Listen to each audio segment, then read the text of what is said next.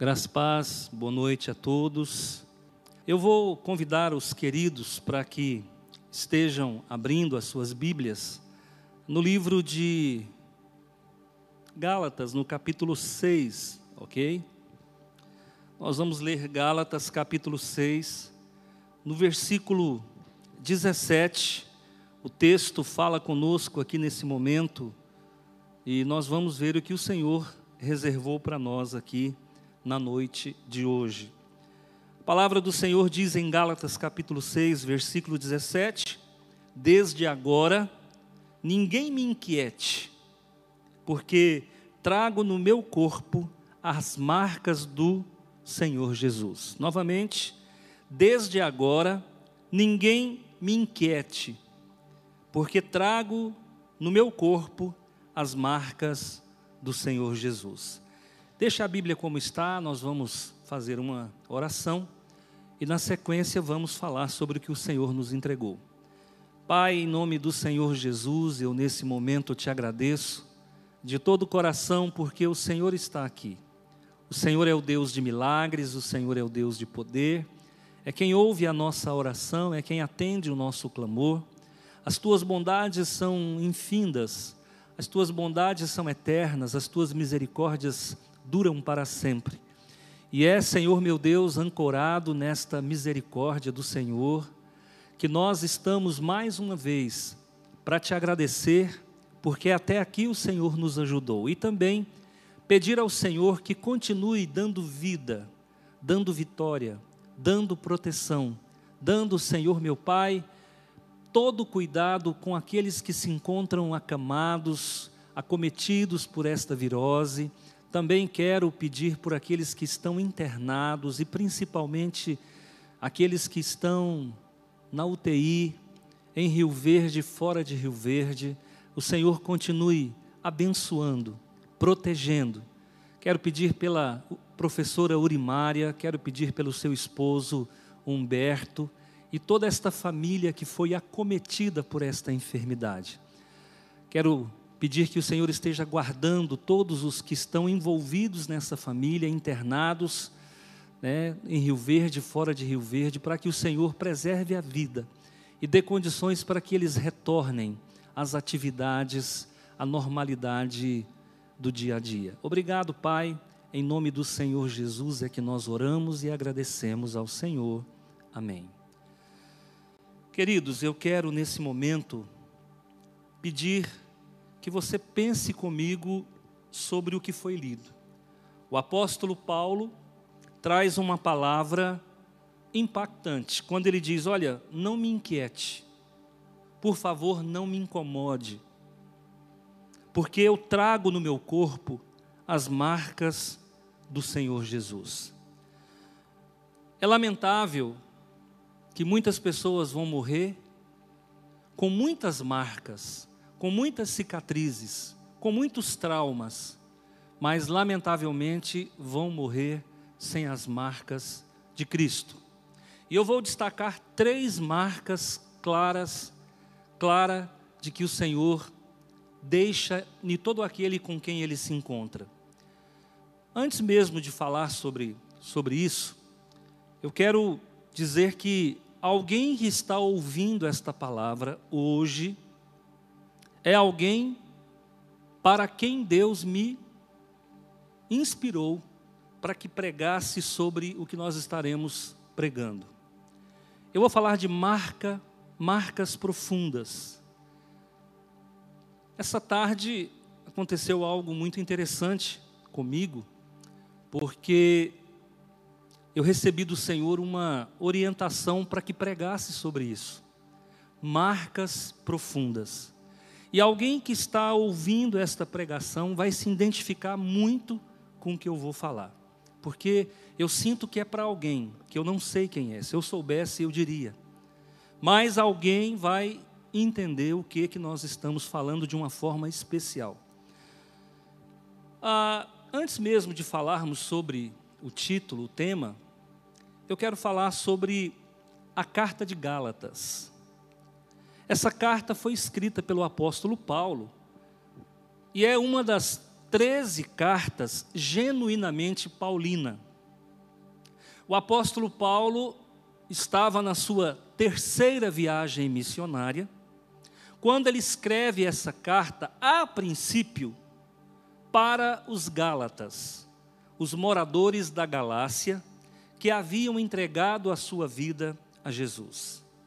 A igreja já estava plantada lá em Gálatas. E existia dentro da igreja de Gálatas alguns cristãos que, ao invés de caminhar numa nova premissa, na nova aliança, eles estavam resgatando coisas da velha aliança e tentando implantar nos cristãos. Vou, vou deixar bem claro. E esses cristãos judeus queriam resgatar e ressuscitar práticas do judaísmo, como por exemplo, esses líderes, esses cristãos que eram judeus e influentes na igreja, estavam praticamente obrigando as pessoas a se circuncidarem para ser cristão como marca de salvação. Por quê? Porque no judaísmo, depois que a criança do sexo masculino nascia, no oitavo dia ela era circuncidada.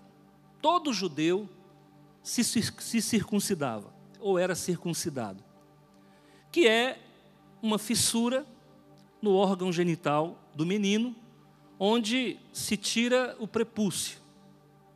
Então é uma, uma, um feito, é uma atitude judaica e que agora os cristãos judaizantes, também chamados de ebionitas, estavam tentando obrigar os cristãos a se circuncidarem, assim como era feito no judaísmo. Teologicamente, a gente dá o nome de legalismo. Toda vez que eu pego um hábito antigo dos judeus e tento implantar dentro do cristianismo, eu estou criando uma fé cristã judaizante. E o apóstolo Paulo estava por conta com essa história. Porque o apóstolo Paulo sempre fez uma distinção clara entre a lei mosaica e a graça do Senhor Jesus. Enquanto a lei, ela era firme, forte, truculenta, impositiva, a graça de Deus na pessoa de Jesus, ela é por amor, ela é por bondade, ela é por por todos os mecanismos menos a obrigatoriedade. Então, o que que acontece? Nós temos aqui o apóstolo Paulo fazendo um apologismo à graça em detrimento desses comportamentos antiquados que vinham dos judeus. Então, quando ele diz assim, ó, desde agora, ninguém me inquiete, não me incomode, para com essas coisas. Não tentem trazer coisas do passado para o presente. Nós estamos na graça, nós estamos na nova aliança. Agora é, tudo se faz novo. E as marcas que nós precisamos no nosso corpo não são marcas da antiga aliança, mas nós precisamos no nosso corpo de marcas de Jesus. Por isso ele diz: trago no meu corpo as marcas do Senhor Jesus, fora a circuncisão, fora aquele uso e costume de barba grande. A partir de agora, nós temos que caminhar numa nova jornada, numa nova vereda, onde as coisas são diferentes. Por quê? A partir de Jesus, do nascimento, vida e morte, ressurreição de Jesus, nós temos uma mudança de paradigma. As coisas começaram a mudar.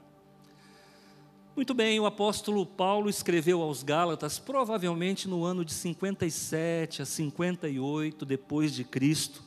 E essa carta, ao que parece, ela não ficou só circunscrita aos Gálatas, e ela acabou se tornando uma carta que percorreu algumas igrejas, tanto é que depois ela passa a fazer parte do cânon da Bíblia cristã, da Bíblia tanto católica quanto evangélica. Pois muito bem, com relação a nós, todos nós passamos por muitas dificuldades, ainda mais agora, no momento crítico, pandêmico, desafiador e pior do que isso, fúnebre, tétrico, sombrio. Esse momento é um momento que está deixando muitas marcas em muitas, muitas pessoas no mundo inteiro. Há dias atrás, a minha sobrinha estava espremendo espinha no meu rosto e ela percebeu uma cicatriz na minha testa. E ela disse: O que é isso? Eu falei: Olha, isso é uma marca que eu trago desde os 10 anos de idade, quando eu bati a cabeça na quina de uma mesa e tive que levar alguns pontos na testa, no canto. Aí ela disse: Ah, então todos nós, nós temos marcas que nos acompanham marcas no físico, marcas nas emoções, nos sentimentos e até marcas espirituais. Nós temos traumas que nós adquirimos ao longo da caminhada por conta de situações muito desagradáveis que nós vivemos, vivenciamos e não tivemos condições de superar esse momento e acabamos que adquirimos, somatizamos para nós algum trauma que vai nos acompanhar até que Jesus nos liberte, até que a gente tenha condições de superar esses traumas. Quantos de nós têm marcas cirúrgicas? Há um tempo atrás, conversando com uma pessoa, ela levantou a camisa e eu pude contar mais ou menos umas três ou quatro cirurgias. São marcas que ficaram na epiderme, no físico da pessoa, e que ela vai carregar por toda a vida até a morte. Nós, como cristãos, também possuímos marcas no corpo, na alma, enfim. Mas existe uma marca que ela entra na nossa vida e ela entra de uma forma tão profunda que ela vai te marcar para o resto da sua vida. Eu vou falar sobre isso daqui a pouco. Me ocorreu o fato de nós encontrarmos vestígios de vida, que nós chamamos de fósseis, nós encontramos constantemente vestígios de vidas passadas, de pessoas que viveram ah, na antiguidade, de animais que morreram, nós encontramos marcas desses seres no gelo, na terra, na rocha, um, exatamente no ano 70 depois de Cristo, uma cidade, aliás, duas cidades romanas, chamada Herculanum e Pompeia, no ano 70, elas foram destruídas por um vulcão que estava há 5 mil anos em dormente, e no ano 70 depois de Cristo, esse vulcão eclode e ele mata todos os habitantes de Herculano e Pompeia. Até hoje se encontra restos de pessoas fossilizadas que morreram naquele momento e que são encontradas mumificadas no gesso que foi expelido junto com as lavas vulcânicas. Então, nós sempre, sempre vamos encontrar marcas em todos os em todos os tempos, em todos os lugares, em todos os momentos. Mas, como eu disse, nada marca mais um homem do que aquilo que ele recebe no espiritual. Porque nas emoções vai acabar. O físico vai ser devorado pela terra. Mas o espírito vai morar com Deus. E nós vamos levar aquilo que foi carimbado no espírito, aquilo que foi impregnado positivamente, principalmente do que nós estamos falando, e é da pessoa de Jesus. Há 32 anos atrás, eu deixei o Espiritismo, porque tive contato com a palavra de Deus e entendi que não tem como conciliar os ensinamentos bíblicos com a doutrina kardeciana. Não tem como conciliar os ensinamentos bíblicos com a doutrina romanista, porque há pontos muito desapegados, muito divergentes do, do que é ortodoxo, do que é bíblico. Então, nós sabemos que a Bíblia foi inspirada por Deus. E quando eu tive contato com a palavra, e a Bíblia diz que a fé vem pelo ouvir, quando eu tive contato com as verdades bíblicas, eu também tive um encontro com Jesus de Nazaré.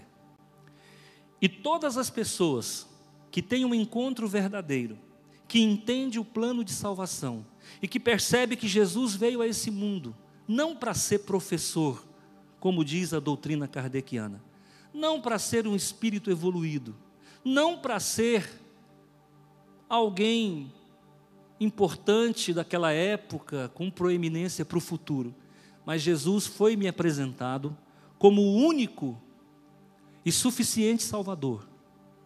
Aliado a isso, ele entra na minha vida pela fé, pelos ouvidos, e eu passo a sentir a presença desse Jesus, mudando o meu comportamento, curando as minhas emoções, dando vida ao meu espírito e me tornando uma pessoa melhor a cada dia. Qual é a prova de que Jesus entrou na minha vida? A prova de que hoje eu não faço mais coisas que eu fazia há 32 anos atrás. Hoje eu não creio mais em algumas coisas que eu cria, que na verdade são utopias, são doutrinas de homens, são doutrinas de demônios, são enganações, coisas que eu cria há 32 anos atrás e que não faz sentido na lógica da salvação perpetrada por Jesus. Então, a maior marca que nós podemos receber na nossa vida não é no físico nem no emocional. A maior marca que nós podemos receber na nossa vida é o novo nascimento que há na pessoa de Jesus. A maior marca que nós podemos receber na nossa vida é a regeneração da nossa alma, do nosso espírito. Porque talvez você não entenda, mas quando você não tem Jesus, você é uma vela apagada. Quando você não tem Jesus, você vive na obscuridade. Quando você não tem Jesus, você não tem o seu nome escrito no livro da vida. Quando você tem, não tem Jesus, você não goza de uma felicidade total ou parcial. E quem é que pode nos garantir dias melhores? É exatamente o plano de salvação na pessoa de Jesus. Quando você começa a perceber que existe um horizonte além dos teus olhos, quando você começa a perceber que a vida é muito mais dimensional do que aquilo que os seus olhos podem contemplar. Existe um Deus e é um Deus que fala, não é um Deus de gesso, não é uma divindade construída por mãos humanas, não é de ferro, não é de bronze, não é de prata, não é de barro, não é de madeira. O Deus que nós cremos é um Deus relacional, que fala conosco, que nos visita, que nos consola, que nos levanta, que nos ensina a andar em novidade de vida. É esse Deus, é esse Jesus do qual eu estou falando. E é importante que você entenda que ele vai marcar a tua vida de uma forma tão excepcional que você nunca mais será o mesmo.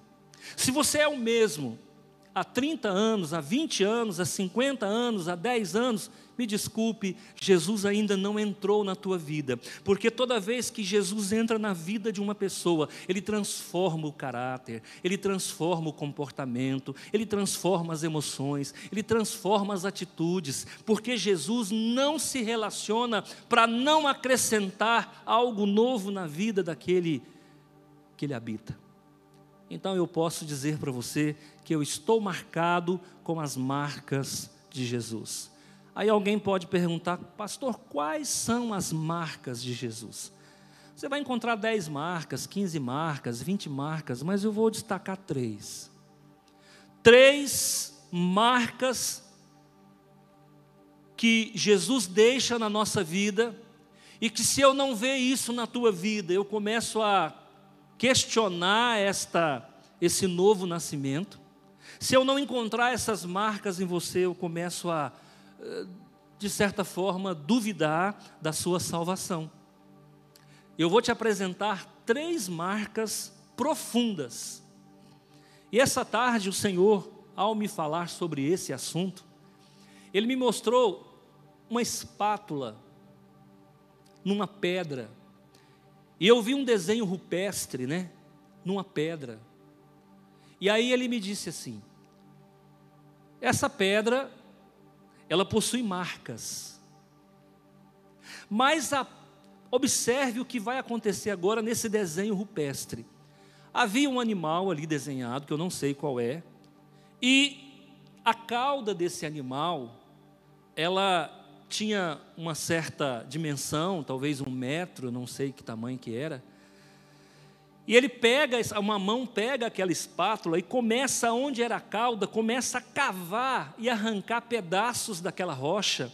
E foi cavando, criando um sulco no lugar, principalmente da ponta da cauda, e aquela espátula foi, foi cavando, fazendo um sulco. Aí a voz me disse assim: Feliz o homem que tem as marcas de Cristo, mas muito mais feliz o homem que deixa marcas em Cristo. A rocha é Cristo. Existem pessoas que são marcadas por Jesus, mas existem pessoas que marcam Jesus. Lembra da cananeia? Quando ela pede a Jesus que atendesse ela porque a sua filha estava terrivelmente endemoniada, Jesus disse: Não é lícito tirar o pão dos filhos para dar para os cachorrinhos. A cananeia entendeu o que Jesus falou, a cananeia entendeu que Jesus estava dizendo que ela, por ser cananeia, era uma criatura de segunda classe, era uma criatura para o qual Deus ainda não tinha acenado, porque os gentios ainda não estavam no plano de salvação de Deus, pelo menos no, no Cronos, no Kairos, sim, mas no Cronos não. E aquela mulher disse assim: Até os cães comem das migalhas que caem da mesa dos seus donos. Jesus olhou para ela e disse: Eu nunca vi fé desse tamanho. Vá, a tua filha está curada. Existem pessoas que Jesus marca, mas existem pessoas que marcam Jesus. Quando Jesus ia entrando na cidade de Jericó, ele se encontra com um cego, e o cego começa a gritar, ele estava a meia distância, e onde Jesus andava, o povo exprimia ele, não deixava ele à vontade. Você pensa num calor escaldante de 50 graus, numa terra árida como aquela da Judéia, Jesus entrando em Jericó, olha o que, que acontece: o cego começa a gritar: Jesus, filho de Davi, tem compaixão de mim. Jesus, filho de Davi, tem compaixão de mim. E alguém mandava ele calar a boca: cala a tua boca, você está incomodando o mestre. Jesus. Então ele quebra o protocolo, ele sai de onde ele estava, vai até o cego e diz: O que queres que eu te faça? O cego disse: Eu quero voltar a enxergar. Pois então enxergue. Existem pessoas que Jesus marca, mas existem pessoas que marcam Jesus, marcas profundas. E Deus falou comigo nessa tarde, Ele disse: Olha, você, Antônio, precisa deixar marcas profundas, porque senão daqui dez anos ninguém nem se lembra que você existiu. Mas se você deixar marcas profundas, não só em Jesus, mas também nas pessoas com quem você convive, daqui 100 anos o seu nome será lembrado. Conta-se uma história que aconteceu no século XVIII, na famosa Inglaterra, onde nasceu o pastor João Wesley, filho de Susana Wesley. Ele era se não me falha a memória, o 17 filho do casal. Parece que eles tiveram 18 filhos. E certa feita a casa pegou fogo. E com muito custo tiraram os filhos, mas ficou Wesley dentro da casa incendiária. Os vizinhos fizeram ali uma sabe, uma, arquitetaram um plano e conseguiram tirar Wesley da casa que estava derretendo em chamas, era uma casa de madeira. Mais tarde, esse menino tem um encontro com Jesus. Jesus marca a vida dele, mas ele marca a vida de Jesus também.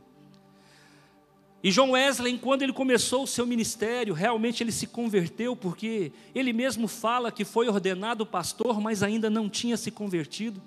Somente depois ele se converte verdadeiramente a Cristo Jesus. Então ele diz que ele era um pastor que não tinha se convertido.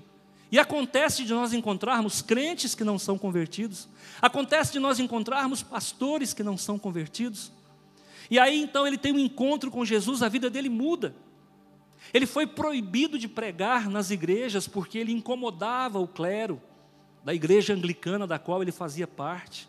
Proibiram ele de pregar dentro da igreja, porque quando ele pregava a igreja enchia. Colocaram ele para o lado de fora. Ele disse: então, já que eu não posso pregar dentro da igreja, eu vou pregar do lado de fora. Então, tinha dois cultos agora. Tinha um culto com um pastor pregando dentro da igreja, e tinha ele no pátio da igreja. Dentro da igreja tinha meia dúzia de pessoas, e lá fora tinha duzentas pessoas ouvindo a palavra dele. Ele foi um homem que marcou Jesus, mas Jesus também marcou a vida dele.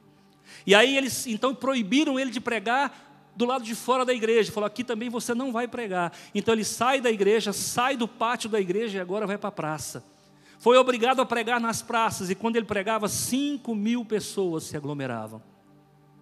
E João Wesley pregava contra a bebida alcoólica, contra os vícios, contra os desmandos, contra as, as, as orgias, as luxúrias, as lascívias. E ele pregava contra a bebida. Passados 100 anos que João Wesley havia morrido, ele morreu com 80 e poucos anos. Passados 100 anos que ele havia morrido, um homem chegou a cavalo num, num vilarejo próximo a Londres.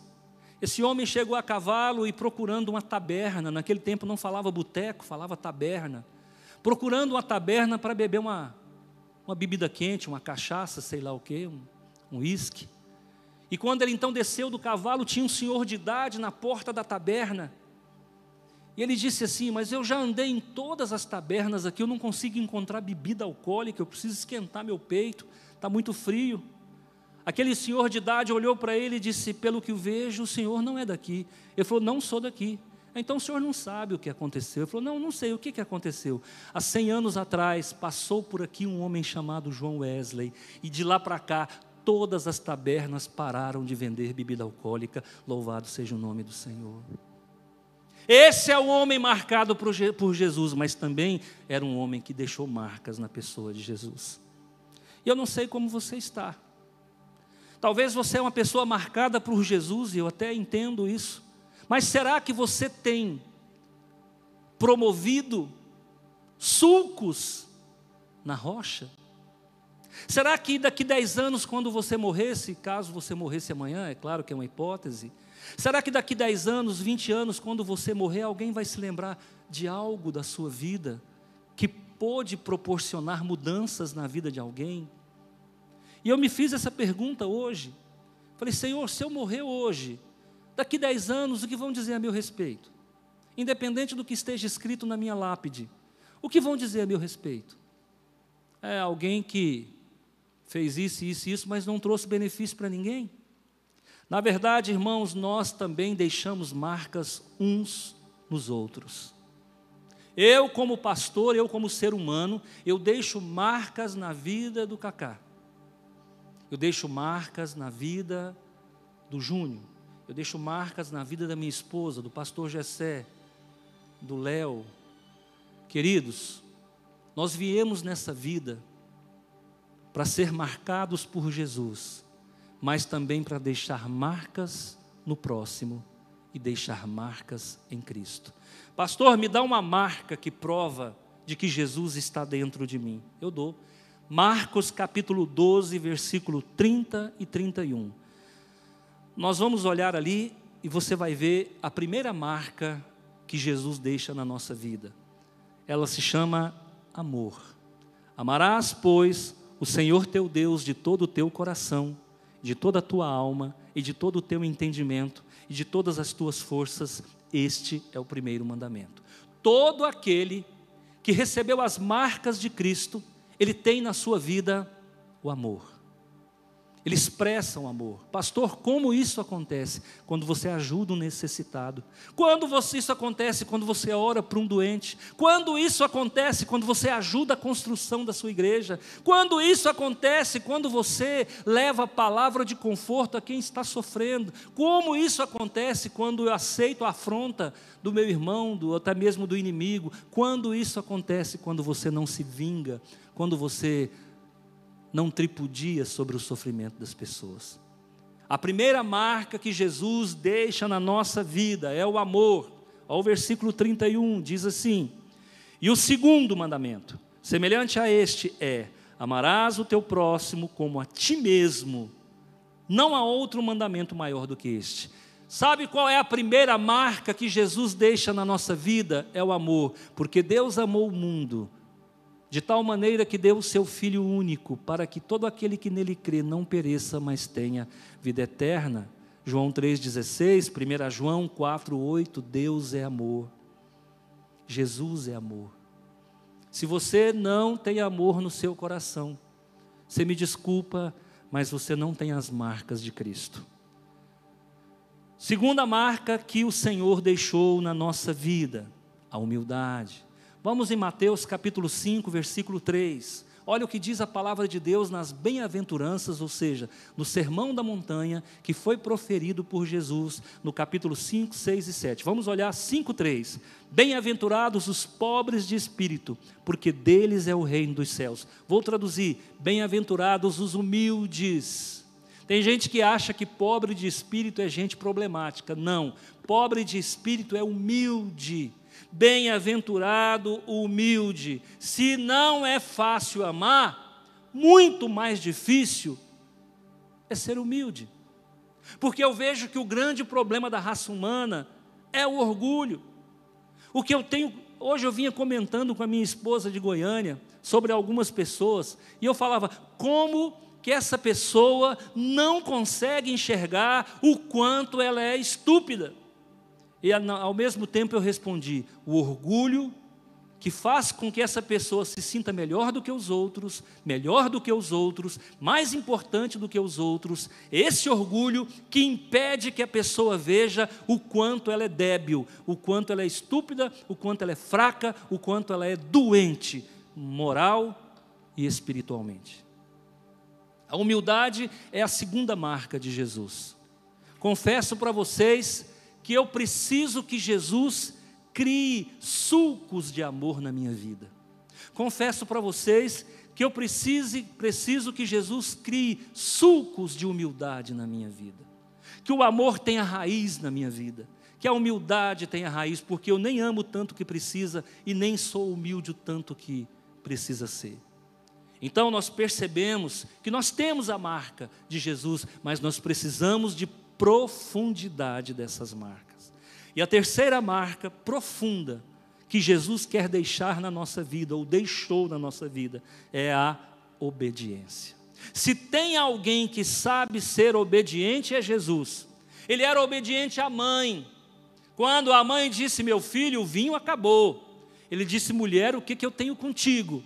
Mulher, os teus problemas não são os meus problemas. Mulher, o vexame que você está passando aí com, a, com os teus parentes, eu não tenho nada a ver com isso, porque eu não vim para fazer a vontade do homem, mas eu vim para fazer a vontade do Pai. Mas, parafraseando, como eu sou seu filho, eu vou atender o seu pedido, porque eu sei obedecer. E aí ele transforma a água em vinho, lá nas bodas de Caná da Galiléia, e realiza o seu primeiro milagre em obediência agora não a Deus, mas em obediência à sua mãe. Olha que coisa linda. Jesus foi obediente.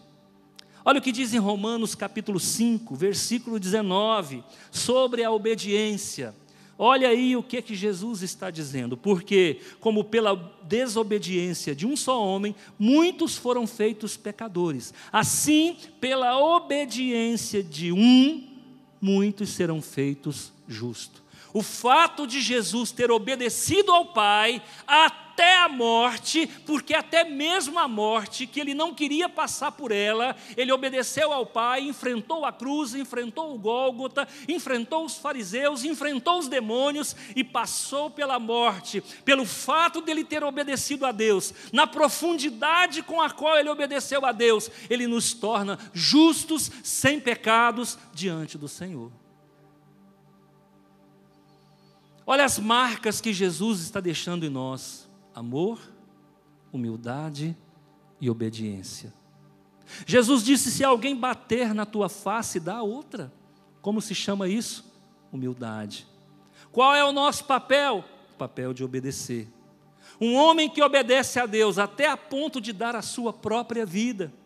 Quando você vê Abraão levando Isaac até o Monte Moriá, para executar o próprio filho, em função da obediência do pai, em obediência ao pai. Quando Deus disse a Abraão: pega o teu filho, teu único filho, vá a um certo lugar e lá você vai sacrificá-lo. Abraão, então, com o coração ferido, sangrando, pega o filho, porque ele já tinha desobedecido a Deus e ele tinha aprendido que tem que ser obediente. Ele pega o seu filho de mais ou menos 12 anos, leva para o Monte Moriá, prepara ali é, sobre a penha, sobre a rocha, faz ali um, um altar, coloca o seu filho sobre o altar e quando ele vai degolar o filho, Deus disse: basta não toques nessa criança. E Abraão olha para o lado, lá estava um cordeiro para substituir o próprio filho Isaac. Sabe o que, que significa isso? O cordeiro encarnou na pessoa de Jesus, quando João, no capítulo 1, versículo 29, diz assim: Eis o cordeiro do mundo que tira o pecado do mundo. Então Jesus, ele é o cordeiro, e agora ele não veio para ficar vivo, mas ele veio para morrer com a morte do Senhor Jesus, nós temos vida eterna. Com a morte do Senhor Jesus, o nosso nome está escrito no livro da vida. Pastor, mas qual é a contrapartida? Receba ele na tua vida. Abandona as doutrinas humanas, abandona esses ensinamentos demoníacos, abandona tudo aquilo que você já fez e acreditou que era válido. Não vale. O que vale, na verdade, é receber Jesus, porque ele disse em João capítulo 14, versículo 6: Eu sou o caminho, a verdade e a vida, ninguém vem ao Pai se não for por mim. Em João capítulo 8, versículo 32: Se o Filho, pois, vos libertar, verdadeiramente sereis livres. Deus abençoe a sua vida. Se você não tem as marcas de Jesus, pode ser hoje. Entregar a vida para Jesus é um ato intransferível, individual e irrevogável. Uma vez salvo, você estará salvo eternamente. Uma vez o seu nome escrito no livro da vida, você está salvo. E talvez você tenha dúvida da sua salvação. Você não sabe para onde vai quando morrer. Eu te digo que nós iremos morar com Deus no céu. Esse é o nosso lugar, porque o corpo desce ao pó e o espírito vai para Deus. Em Eclesiastes 12:7 a Bíblia é muito clara. Lá em Eclesiastes também diz que quando o fio de prata se rompe, nós voltamos para Deus. Que Deus abençoe a sua vida. Que você receba Jesus no teu coração e que Ele marque o teu espírito com amor, humildade e obediência. Vamos orar. Senhor meu Deus e meu Pai, em nome do Senhor Jesus, nós te agradecemos muito. Existem pessoas que estão ouvindo a nossa pregação e está refletindo sobre tudo isso. Isso aqui não é jogo de palavras, isso aqui é palavra de vida eterna. Talvez você já ouviu muitas vezes alguém falando sobre entregar a vida para Jesus. E você já resistiu uma, duas, três, quatro, dez vezes. Até quando? Até quando não tiver mais como?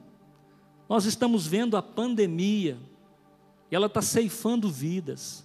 Já foram 300 mil vidas que faleceram, pessoas que morreram. E depois dessa pandemia virão outras, porque o tempo o tempo da volta de Jesus se cumpriu. Ele já está voltando. Ele não vai voltar, ele já está a caminho. Para resgatar quem? A igreja. Quem é a igreja? Aqueles que receberam Ele como Salvador. Entrega a tua vida para Jesus hoje. Eu vou orar com você, se você estiver ouvindo. Feche os seus olhos e repita comigo: Senhor Jesus, eu te recebo como meu único e suficiente Salvador. O Senhor é o Senhor da minha vida. O Senhor é quem conduz a minha vida. O Senhor é quem me guarda. O Senhor é quem me protege. Perdoa, Jesus, os meus pecados. Perdoa, Jesus, todos os erros que eu cometi, palavras mal faladas que eu falei. Na noite de hoje, um dia importante, eu entrego a minha vida ao Senhor guarda-me e protege-me, a mim e a minha família, em nome de Jesus. Amém. Que a graça do Senhor Jesus e o amor de Deus e a comunhão do Santo Espírito esteja sobre a sua vida, sobre a sua família, sobre a sua linhagem, em nome de Jesus.